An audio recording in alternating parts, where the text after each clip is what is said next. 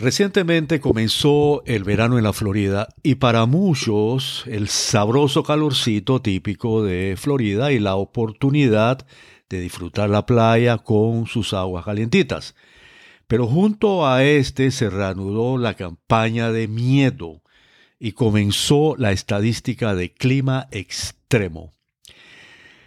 Están destinados a hacer creer a los lectores que un apocalipsis climático está sobre nosotros, lo cual le da la oportunidad al que tienen sentado en la presidencia de Estados Unidos de reiterar su campaña de eliminación de estufa de gas, promoción de los carros eléctricos hechos en China, de los molinos de viento hechos en China.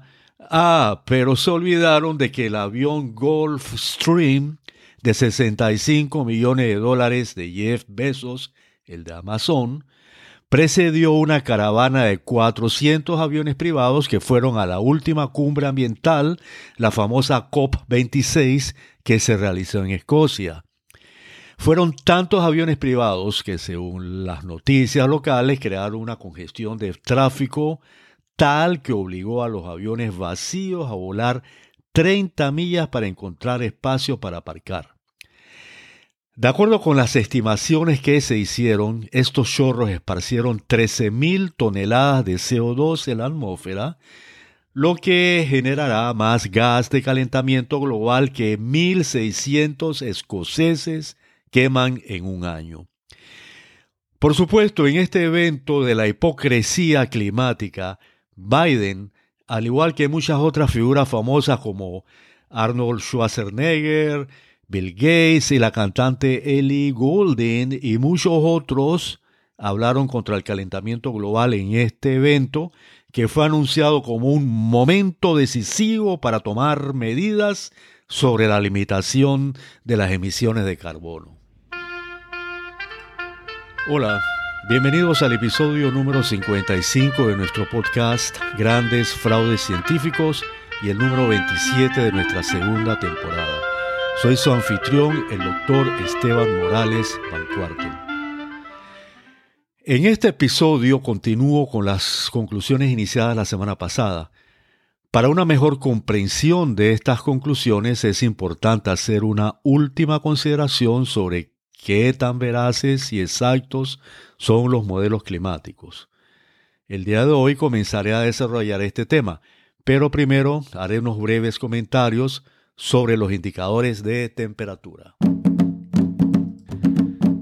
Para darle contexto al tema sobre la veracidad de las predicciones, debo comenzar con unos breves comentarios sobre los indicadores de temperatura que están siendo proporcionados por los medios noticiosos que anuncian los climas locales. Cada semana se anuncia un aparente nuevo récord de temperatura. El sábado de la semana pasada se hablaba de un nuevo récord con respecto al año 2014 de 87 grados Fahrenheit versus 86 grados Fahrenheit. Esto es absurdo. Primero porque no se pueden tomar lapsos tan cortos para comparar. Y segundo, y más importante, que la temperatura es una variable. Esto significa que varía. Y si varía, a veces está más baja y otras más alta, dependiendo de gran cantidad de otras variables que interactúan con esta. Además, si ese sábado hubo un récord, pues los días anteriores o días siguientes en que no se informa de un récord, posiblemente entonces las temperaturas históricas registradas en esos días podrían haber sido iguales o menores, porque la temperatura fluctúa las temperaturas son indicadores y los indicadores son variables y las variables varían. Pues bien, uno de esos otros factores que afectan esta variabilidad son entre muchos otros el fenómeno del niño y la niña. Yo he explicado extensamente esto en mis podcasts, pero especialmente con detalles en mi libro. Ya lo he dicho, el fenómeno del niño cuya abundantísima evidencia indica que no tiene relación con el cambio climático y que es un fenómeno que data de cientos de miles de años, produce calentamiento. Ya he explicado ampliamente por qué y cómo se produce el fenómeno del niño y cómo afecta la temperatura global. Y no tengo espacio hoy para volver a explicarlo. Solo quiero recordarles los años en que hay fenómeno del niño, la niña, que es su componente, hay un calentamiento de la superficie terrestre. Y sí, señores, en junio de este año se comenzó a producir un nuevo fenómeno del niño. Y este año los cálculos indican que va a ser un año de fenómeno del niño. Eso es climatología. La probabilidad de que nuestro joven, el niño, continúe incluso durante el invierno es superior al 90%. Recuerden que el invierno en el hemisferio norte comienza por los meses de septiembre, octubre, noviembre. Y ya hay señales bien marcadas de que este es un niño bien fuerte. Y esto está teniendo y va a seguir teniendo en el resto del año. Y tal vez parte del otro un fuerte efecto en los patrones climáticos globales. NOAA, N-O-A-A, son las siglas en inglés de la Administración Nacional Oceánica y Atmosférica. Esta es una organización federal de los Estados Unidos de gran influencia y prestigio en todo el mundo. Pues bien, NOAA utiliza ciertos índices para declarar un año como año del niño. Ese cálculo reveló un nivel sumamente alto, lo que no solo lo hace calificar como tal, sino que es un niño tremendamente y especialmente fuerte.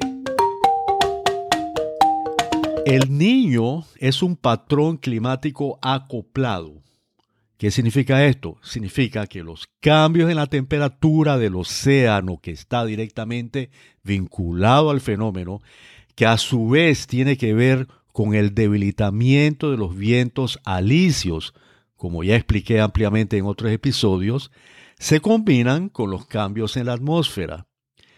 Estos cambios producidos por el fenómeno están relacionados con el patrón de circulación atmosférica que a su vez está impulsada por las aguas muy calientes en el lejano oeste del Pacífico, que tiene que ver con el fenómeno. Todo esto tiende a generar una serie de disturbios atmosféricos, algunos de los cuales ya se han dado en junio y julio, este julio, este julio y otros que se van a producir. Estos podrán ser la generación de tormentas que afectarían el lejano oeste del Pacífico e Indonesia. Otras calamidades en forma de sequías se producirían como la que se han visto en Australia y también inundaciones debido a las grandes lluvias generadas por el componente de la niña del fenómeno. En la medida que los vientos alisios se hagan más débiles, permiten que la superficie continúe calentándose y hace un mecanismo de retroalimentación. El pico de estos disturbios casi siempre ocurre en noviembre, enero, pero otras partes del mundo pueden ver impactos antes de eso, junio y julio, como se ha estado viendo, así como también en agosto. Hay otros indicadores de temperatura sobre los que hablaré en el siguiente episodio que indican que aunque sí ha sido un junio y julio calientes, no han sido, como se grita a todas voces, los más calientes en la historia. Pero más aún, como criterio de calentamiento espantoso, se está utilizando un indicador arbitrario que es 1.5 grados centígrados por encima de la temperatura media del periodo de 1850 a 1900. Primero, nadie ha explicado por qué este es un indicador apocalíptico.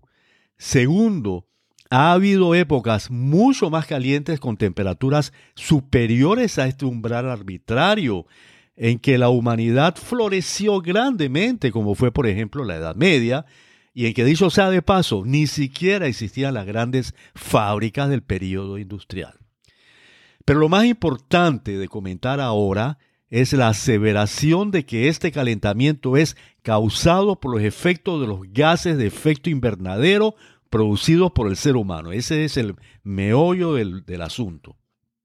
Este calentamiento de julio lo han aprovechado los mismos de siempre los mismos que nos han aterrorizado con otros temas, para seguirnos y respetando, creando el terror en la humanidad para cumplimiento de sus propósitos. El secretario general de la Organización Meteorológica Mundial dijo, y cito, el clima extremo que ha afectado a muchos millones de personas en julio es desafortunadamente la dura realidad del cambio climático y un anticipo del futuro. La necesidad de reducir las emisiones de gases de efecto invernadero es más urgente que nunca. Entre muchos otros, el más irrespetuoso ha sido, por supuesto, el secretario general de las Naciones Unidas, Antonio Gutiérrez, quien dijo, y cito, para grandes partes de América del Norte, Asia, África y Europa es un, un verano cruel. Para todo el planeta es un desastre y para los científicos es inequívoco, los humanos tienen la culpa. Todo esto es totalmente coherente con las predicciones y las advertencias repetidas. Cito, eh, cierro comillas por, las, por la cita. Pero también tuvo la desfachatez e irrespeto de decir, el cambio climático está aquí. Es aterrador y es solo el comienzo. La era de la ebullición global ha llegado. Cierro comillas. Primero, los dirigentes de estas organizaciones que pagamos con nuestros impuestos no deben estar para aterrorizar, sino educar, explicando los hechos como son como yo y muchos otros hemos venido intentando hacer. Segundo, todo es tan falso así como han sido las predicciones con las que nos han venido aterrorizando por muchos años. Así que no vengan a hablarnos de predicciones, que todas fallaron. Aparte de que se ha tenido el cinismo de ignorar la existencia de efectos de fenómenos naturales en esto, uno de los cuales volví a explicar hace un momento, pero muchos otros ya han sido explicados. El doctor John Christie ha desvirtuado ya esta falacia. Esto lo comienzo a explicar ahora y termino en los próximos episodios. Veamos entonces qué tan veraces y exactos son los modelos climáticos. En el año 2007 se da una discusión sobre la viabilidad y la exactitud de los modelos de predicción de la temperatura que mostraban un calentamiento mayor de lo que revelaban los datos observados, los cuales presentaban no solo una disminución del calentamiento, los observados, sino una tendencia a la detención de este.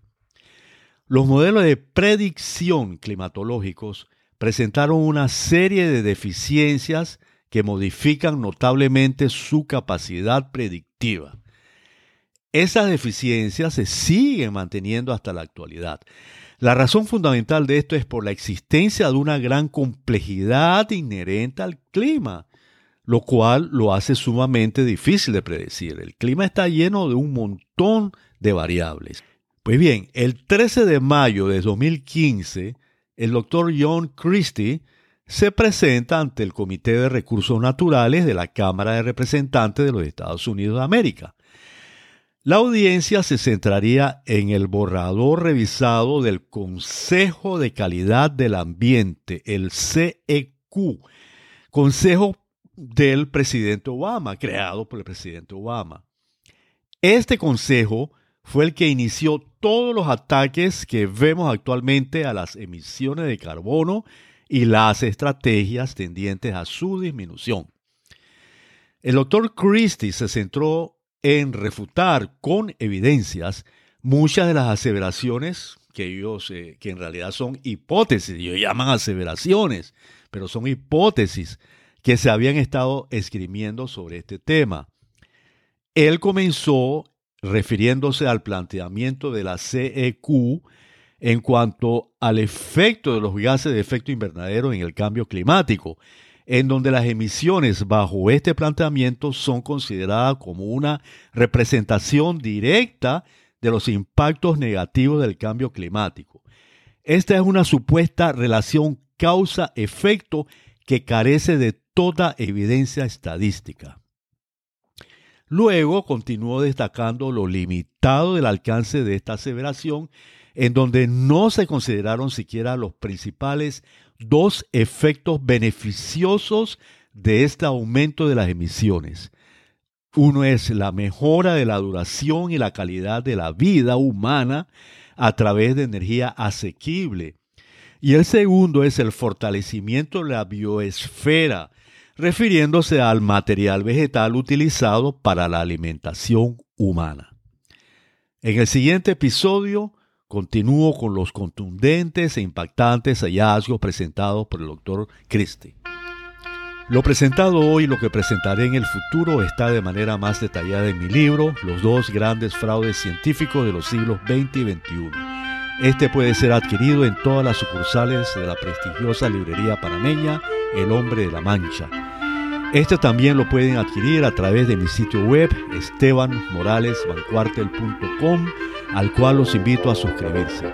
Aquí podrán además acceder a nuestro podcast y encontrar mucha otra información de interés. Ha sido un placer estar con ustedes. Espero haber cumplido con las expectativas que tienen nuestros respetados oyentes por una información que sea honesta y útil para su propia vida, para su familia y para la comunidad en que se desenvuelven. Hasta pronto y gracias por honrarnos con su atención.